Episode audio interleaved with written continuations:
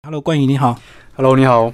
嗯，那冠宇先一开始先自我介绍一下，你怎么样从这个运动休闲一直到健身教练，一直到变成艺人，我的故事吗？好好好哦很，长对不对？也有点长哦。好，没关系，慢慢介那绍。我从小到大都是一个运动员嘛，那小学各种的运动项目对都有参加。嗯，好包含了田径、哎，棒球、篮球、躲避球，我很爱运动。那到了国中之后呢，我才比较专注在篮球的这个部分。嗯，那到了国中就是专职打篮球队，国中、高中、大学都是篮球队。对，那这一段时间我都是一直保持一个很瘦弱的一个状态。就是常常会撞飞，对不对？像对林对书对豪那 种，林书豪在 NBA 很吃亏哎、啊，没有，他很强壮哎、可是他常常被撞的都但是飞了你。看电视，他看起来很可能跟黑人比，对对对对，但是其实他很强壮的，嗯，能到 NBA 一定都是很强的。对啊。可是他体型相对就比那些人瘦弱，所以常常对每次看到他一撞之后就飞很远。对、啊，所以你以前也是这样子 嘛，对我我可能比他 在在完纸全片一他的点对我是现在以前是现在的在一半，甚至更不到这样。就是我以前是非常瘦的，嗯那是因为有一次在我大学打篮篮球联赛的时候啊，就是被一个人切入，然后撞进撞进来，被拐到被拐到流嗯鼻血。我就是在那个当下，我决定要去觉醒。健身，觉醒了，隐性肌就觉醒了。对， 人都会讲，都会有 对一个这个撞击点，然后突突突然你就觉悟了。对，嗯，所以你那时候就开始练嘛，那时候我就开始练。先自己练，对不对？并没有嗯先所谓的健身教练这样的对一个想法。我虽然是念的是体育相关的科系，但是我对于训练自己还是不是很很理解。对，那刚开始我也是很，就是不知道正确的方式。那所以一开始就是遇到很多的挫折跟难关，就是我每天去就是只练胸，每天就是一直卧推，因为男生嘛，嗯，他一定想要让你的胸变壮。对，但你每天都练一样的，那你其他的背啊、腿啊都没有进步，对，就导致就变成身体有点驼背这样，因为因为前面比较重。哦，胸部太壮了。 哦，那我很认真在练啊，但是后来我就是有问一些学校的老师，嗯，跟一些有证照的同学去请教他们要怎么做比较正规的训练，那后面才比较好一点，嗯慢慢的矫正过来，包含了呃全身的体态啊，还有篮球的运动专项的这个，就是跑得更快、跳得更高的那个方向走，不只是身体变更壮这样子。嗯嗯。那后来是怎么样？这个呃，这么均匀之后，然后有机会进入这个、呃、演艺圈这样子。呃，就是我在出社会之后呢，我在嘉义当健身教练。那有一天，就是我拍这本书的摄影师啊，他就密我嘿，私讯我了， 他就说：“哎、你要不要来拍个照啊，拍个作品？”那我看了他一下，我看了他的粉丝专业，对我发现他的作品非常有质感，所以我就决定，哎、好啊，那我就让你拍一下。嗯嗯，那拍完之后，他把作品抛在网络上嘛，对，那开始就有一些经纪公司找我这样，就这么简单，然后就就被关注了。不是就可他当初找你，他是看中你什么特质？因为健身教练几乎每个身材都很好啊，为什么他会挑中你？我也觉得很奇怪，因为那个时候我也没有在经营我的社群呐、嗯、我就是剖一些自己一些生活就一般人就对了，很很普通、很也难很难看的照片这样， 对，然后他突然有一天就密我，我也觉得很奇怪，嗯，对啊，就是一个缘分，是是是。然后这个经纪公司进入之后，这个呃就改变你生涯的规划嘛，因为你本来是要从运朝运动去发展，对不对？其实没有改变生涯的规划，因为其实我现在做的都是运动而延伸出来的，包含我这本健身写真书，对对对，都是因为我有开始健身，我才有办法做这本书。嗯、嗯所所以还是绕着这个运动周边就对了，对，嗯、包含我拍的一些戏，可对能都跟运动有一些相关。嗯嗯嗯，所以这算是你个人这个呃比较强烈的特质，运动艺人这样。就是可能做起来特别有自信吧，所以就是比较常会有这种机会。是是对是，啊嗯嗯。那为什么会想要整理出这样的一个书啊？是因为你个人的经验累积出来，你觉得呃写书来发表算是一个更好的一个宣传方式，更完整，是不是？呃，这个是没错。然后再来就是最简单，我就是想要在二十八岁的时候留下最好的自己嘛，包含我的就一本书我见的证，啊写，因为我后面还有写真的部分，对，对。然后前面的就是我一些健身的教导嘛。那健身的教导，我是用一对哑铃，就是两只哑铃，哦，来变化出很多姿势，就对，对，总共有二十二个动作。这样比较方便，在家就可以练，对不对？对对对，不没有这个呃场地的一个限制。没错。嗯，嗯但也可以，假设没有哑铃，也可以用一些水瓶啊，或者是重物来取代。可像你这样训练，我们都知道这个训练它是需要持续的，对不对？那你对这样每天花多少时间来健身啊呢、像我初期的话，是一个礼拜就是五六次以上，那一次就是一两个小时。嗯，那我到到了我现在就是一个礼拜至少就是三次的健身，对，就是其实我现在就是一个因为工作啊什么的，就是至少维持一个低标啦，不要让自己退步。哦，因为肌肉只要不练就会退化，对不对？对，那你假设练得越久嘛，你就会退得越慢。嗯那，假设你只有练一两个月，突然没有练了，就会其实就很降降的很快。就退很快。对啊，嗯嗯嗯。哎、可是我们这个呃一般人的话，你觉得你会建议他直接呃就是照表来操课吗？就是照你书的这样建议来做吗？因为有时候我们会。一不小心，我们如果练过头或练太快的话，练太急可能会受伤，对不对？对，嗯，呃，照这本书，其实书它有一个盲点啊，其实不是在自打脸，就是说，其实书呢，就是它有一个比较难的难处是，它没有办法克制化。嗯，哦，你只能做一个所以一般的标准一。些大方向肯定是可以的，但是假设你的身体是有一些疾病或者是关节的疼痛，都一定要当面寻求专业的建议，当面哦。那、因为网络的影片什么的，会有很多的动作可能不适合你，哦，是或者或者是一些关节角度，嗯，你可能很容易受伤。跟我们讲一下你这本书的书名好不好？那什么是隐性肌？先帮我们介绍一下，在书里也有提到。隐性肌就是一个简单来说就是一个穿衣显瘦、脱衣有肉的概念。嗯，那像我今天是可能穿比较紧，所以看起来好像稍微有点肌肉。 那其实现在的现代人的审美观是想要穿衣服，感觉是挺的、舒对服、好看，不会太过猛烈哦，的那种体态，叫做隐性肌。嗯，对。所以你看，像那个呃，美国一些男星，他可能那个肌肉就是过头了，所以看起来会比较太凶猛，就对了。那也不是不好啦，就是说你要变成那么壮也是非常难的事情。像我练了断断续续这样子三五年，其实也才这样子，所以一般人根本就不用怕，你稍微练一下就会很猛的。嗯嗯嗯。对对，所以是很难的事情。那他们可能是因为有一些拍戏的需求，哦，所以一定要练这么壮。对啊，是。那比如说演一些英雄角色，他肯定要很壮啊，对啊，对啊美国好几个动作片的男星都特别的壮嘛，哈。。对，一定要一定要。嗯，我们来讲这个十大健身迷失啊，好不好？这个嗯，什么样的情况会怕练得太重？应该不太可能对不对，除非你对，呃练的时间太长。诶，也不是哦，什么情况会练得太壮？没有这种情况， 就是你就好像是说你怕你上班赚了太多钱的那种感觉，嗯，就是他练肌肉它是很难的哦，就是你非常规律的每个礼拜这样子三次五次，对每次一两个小时，那你持续了三五个月，它才有可能有一点点改变哦，嗯，它不是很容易的事情。对对。然后这个怕练得太重，是不是指说，如果说你长期一直练固定的肌肉，它就对有可能会这样？像你一开始我们，呃，如果我们以前没有这样的一个健身教练的观念，我们可能只会一直做这个伏地挺身。那对做久了，是不是胸肌就会特别强壮？对，因为呃，一般来说初期来说，呃，俯卧挺身是练胸肌非对常好的动作，对。但是你到了一定的阶段之后，它进步的幅度就会变少了，嗯，这个时候你肯肯定要给它一一些额外的刺激。是，所以，如果你只是做俯卧挺身的话，它不可能变得太重的。嗯嗯嗯。对。那还有个迷思叫做一定要补充高蛋白，这个是这样子吗？不是呃都要吃的特别多吗？高蛋白就是因为肌肉的合成需要蛋白质的补充嘛，嗯，但没有说一定要高蛋白。那高蛋白的好处就是说它方便性取得，因为你就像奶粉一样用下去摇一摇，就可能有二十多克的蛋白质补充。嗯，对。但是如果你的生活之中有非常多摄取到蛋白质的话，其实是不用的。是对，它没有一定要对啊，因为它毕竟就是一个额外的，当然还是要额外补充训训练为主。假设你的训练是可能一个月才一次，那你根本就不用考虑到高蛋白。嗯嗯嗯。对。好，那还有一个迷思叫做呃，没有运动的动力该怎么办？这个 哦，这个就是现代人几乎都没有动力。对啊，除像非我你谈恋爱，刚谈恋爱热恋会比较注意身材而已，对不对？对。呃，像我就是因为一开始就是有一个很强烈的目标吧，嗯，那我觉得一定是要每个人都要找到一个很强烈的目标，比如说是你明年要穿婚纱了，哦要穿西装赶快瘦。或者是你你你你女朋友嫌你身材不好，把你甩了，嗯那是一个动力。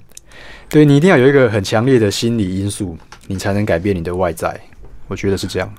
可是怎么样在健身的过程把它变成一种有乐趣的事，或者是变成一件快乐的事？嗯因为它确实是很辛苦啊，不管你在做什么动作，举哑铃啊，或者是举一些健身器材，它就是一直单调重复啊。可是你那你心态都怎么自我建设？呃其实训练是有很多的变化的，嗯甚至可以加上一些像是游戏一样的东西。是那假设你觉得无聊，我觉得也可以找朋友一起健身，朋友之间互相帮忙，然后说说聊天这样，哦，边聊边做，边做边聊。天，就是休息的时候啦。当然不是一边做一边哎怎么样， 休息的时候这样子，我觉得会比较有一些动力。两个人一起，嗯嗯。然后找一个实力相当的人，想要一起进步这样。可是你过去在做的时候，没有一个动作一直重复做，可能要做五十次、一百次、两百次。觉得很单调嘛，像跑步一样也是很， 我个人也觉得蛮无聊的，一直跑，哦一直跑，一直没跑，有，那其累实得要健死身是有很多的变化的。乐趣就对。对，但是其实基本动作就那些嘛，但是也是可以延伸到很多的变化。你这本书其实前半段就是一些这个呃健身的一些建议跟知识，后半后半部分就是你个人这个写真集啊。对，啊、写真集，我的书就是两大部分。对，那你为什么会想要去展现？就是因为你二十八岁的一个纪念嘛。 就想要留下二十八岁最好的自己，嗯嗯，所以就想说结合一下健身跟写真一起。哎、可是以你这样的体态，你觉得还有可能再练到什么程度吗？还是你这可以可样以已经算是已经很标准、很匀称了？就是我觉得可以再更好啊，嗯 当然可以再更好，但是我为了拍这本书是有再去控制一下啦，因为其实我本身也是很爱吃的，所以一般一般的时候的平常的状态是没有像书这么的这么好啦，所以我哦其实也是跟一般人一样，我喜欢吃美很食多美食，对而且运动过后是不是吃的更多？对啊，会特别容易饿。嗯嗯嗯，所以这很两难，对不对？永远都在这个美食跟运动之间这样呃两边拉扯这样子。我觉得是，就是你有运动嘛，因为一个基基本的运动量在，你就更不用去担心你会变胖。嗯嗯，嗯对所以基本上大家都是运动量不够，然后又吃的多，就对。对啊，你拍这些照片，你会不会习惯那个 pose 嘛？因为毕竟你并不是从艺人出来的，你是从运动教练才变成艺人，你习惯这样子在镜头前面我展示我吗？非常不习惯啊。嗯，呃，怎么说？这本书已经算是很习惯了啦。但初期一开始，一开始，我就是找这个摄影师验人物合作嗯的，所以从一开始跟他合作到现在，已经可能有第三年了。所以在那就拍这本书的时候，已经是非常合作上已经非常沟通一下都知道了。哦，所以你们两个已经有一定的合作默契，对，那你也习惯他的长进，就对。对，因为他很多细节都会帮我调整。那我觉得最不自在就是全裸的部分啊，后面那个对，后面有对有一些这个是蛮对蛮对健美 的。就是比较猛烈的照片。嗯嗯嗯讲一下你个人的一个规划吧。你这样子变成艺人，又这个有教练的一个身份，你自己生涯怎么规划？我当然是希望有更多的戏剧可以呈现。嗯，对，那运动的部分就是可以做更多的延伸，这样子。像这本书也是因为我有健身才开始有这本书的嗯，对。讲到戏剧，你习惯吗？戏剧，戏剧好像还真的要有点天分哦，戏剧的这个对啊情感表达，你觉得嘞？就是从刚开始上来台北，其实学了很多啊。嗯，对，那到现在还在学。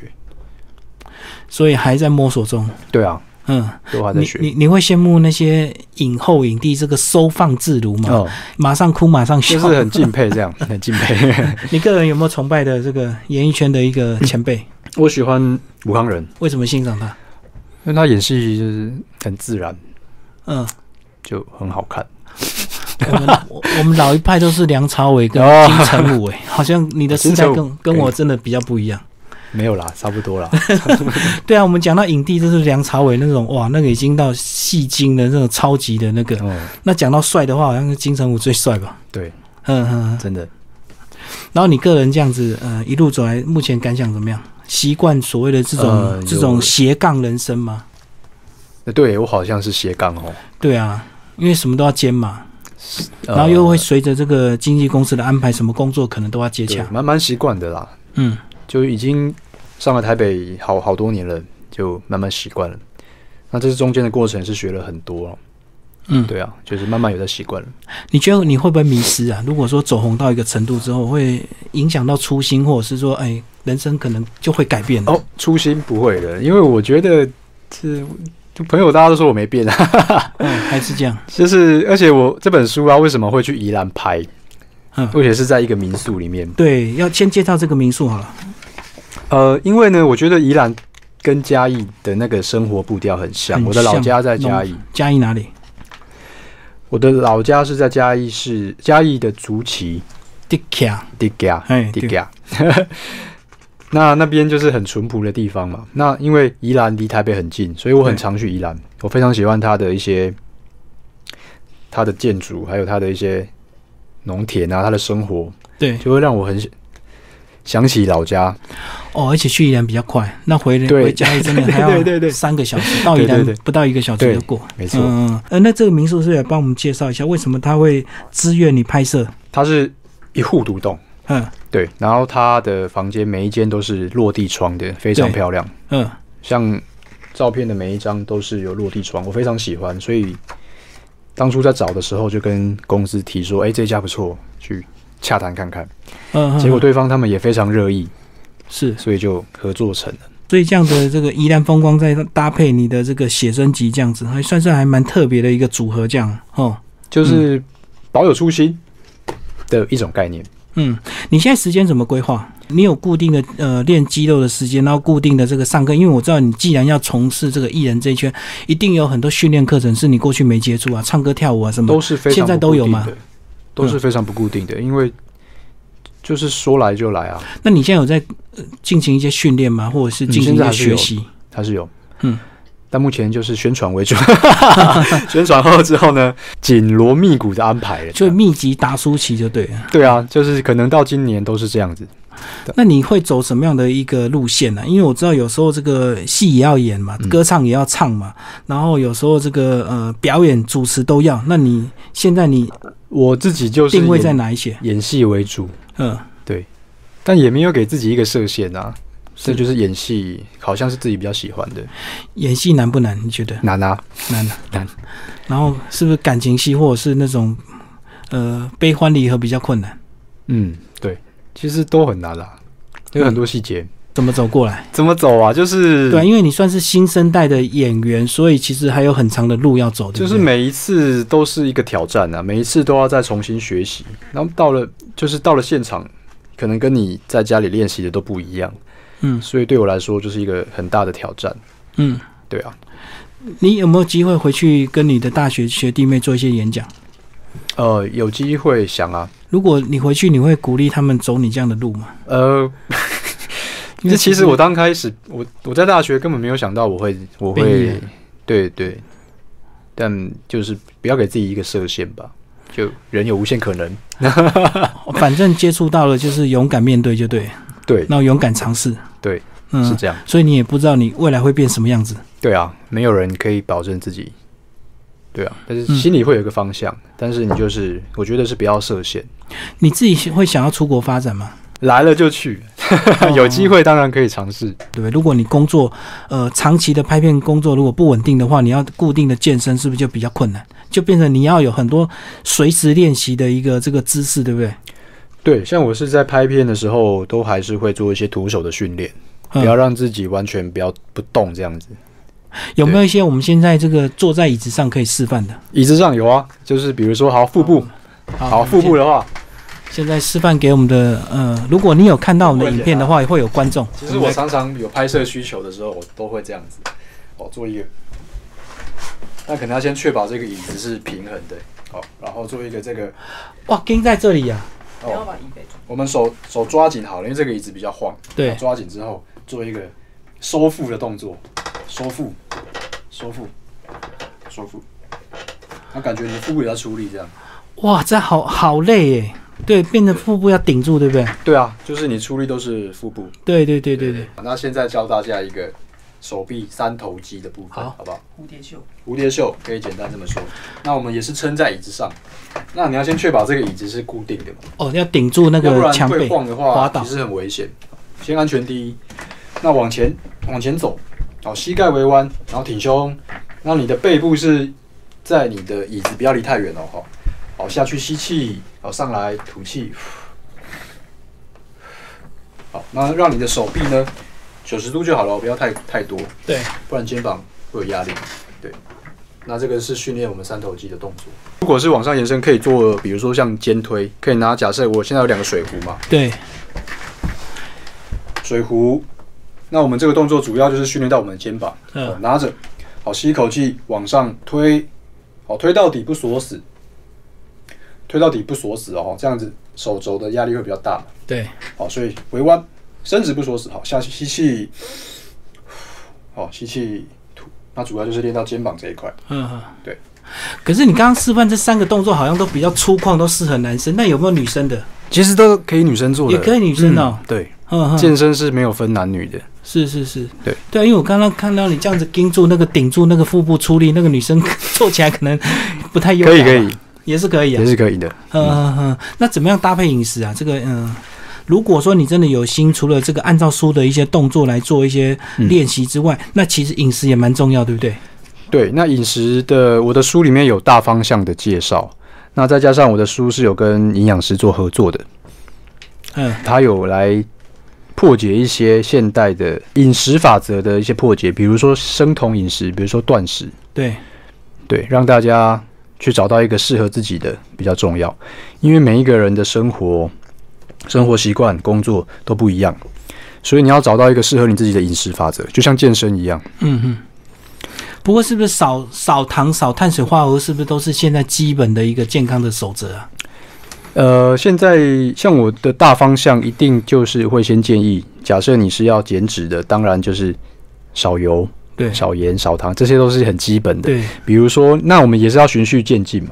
比嗯，如说你现在每天都喝喝饮料，都喝半糖，那我们可以把它减减成微糖，嗯嗯，然后再一分糖。对，那像我以前变很胖的时候是这样子做，对，因为我很爱喝饮料，我就慢慢减，慢慢减，不能一下子太快，跟健身一样，你不能一下子一个礼拜每天都去，就是你要循序渐会进。超坏啊。对，就是你会你会持没办法持久的，嗯嗯，对，就是健身跟饮食都是一个你能做长久比较重要，而不是很密集的一个礼拜两个礼拜，然后你就累了，嗯然后你就断了，那就对浪费了。所以你要找到一个很适合你的方法。嗯，你可能健身有到了一个量之后呢，我们再来考虑饮食，哦，要或许可以这样，因为为你不要一下子说你一下子吃水煮，一下子每个礼拜五六天去健身房，哇，那惨了，你没办法持久，哦，因为太猛了，就对，太猛了，你会哦好累哦，你还要上班，你哪有那个心力去？嗯嗯，，对啊，所以你就一步一步来吧，是是，给给自己一个短期的目标，三个月想要减少多少或增加多少的一个目标，慢慢的三个月、半年、一个一年，嗯，那你转头一看，其实你这一年你进步很多。减体重的话，我们至少那个体重机还看得出来，可是要怎么样减那个体脂率，要怎么看？体脂率很简单的话，就是用肉眼去看你腹部嘛。嗯，如果你腹部或者是量腰围啊，如果你呃，如果你的腰围是有减少的话，对假设你是你你是体脂肪很高的人，那相对腰围比较大嘛。对，那如果你减脂有有有成功的话，你的腰围应该是相对会变小。嗯那如果你是增肌的状态，你你本身是一个很瘦的人，那最理想的状态就是你的体重增加，但是你的腰围没有增加，嗯嗯，就表示因为你的肌肉量增加了。哦，上半身可能比较倒三角，腿比较壮，对对嗯那你的腰围没有增加，就表示你可能有成功的增肌。嗯嗯用肉眼吧，因为有一个观念就是用看的比较重要，嗯，不是，是用量的。对，因为两个体重一样的人，他可能会有不一样的身形。对，两个身高体重一样的人，对，但是因为就是他的肌肉跟他的脂肪的比例的关系，不一样。嗯嗯，好，最后冠宇介绍你的粉砖，好不好？你的粉砖都什么讯息比较多？就是我的生活、生活讯息。我的生活、啊、我的工作都有。嗯嗯，对，我的粉丝专业就是 Adam 冠宇，也会有健身的这个心得吗？健身的心得会有，嗯，嗯对会讲一些我以前是怎么样，我以前很非常瘦，怎么样开始健身。那健身之后，因为出车祸又变胖，变胖，对，那变胖又怎么开始重新举起哑铃的过程？对对对，整个心路历程都在粉砖，而且你为了这本书也开了直播，对不对？哦，对啊，嗯，那我开直播那不太自在。要自言自语一个多小时。 对对对，没有人、嗯对，不过还好是第一次了，反正这个多多直播几次就就对啊习惯了。好，今天非常谢谢冠宇为大家介绍他的新书啊，谢谢谢谢性机觉醒》，然后这个尖端出版，好，谢谢。谢谢。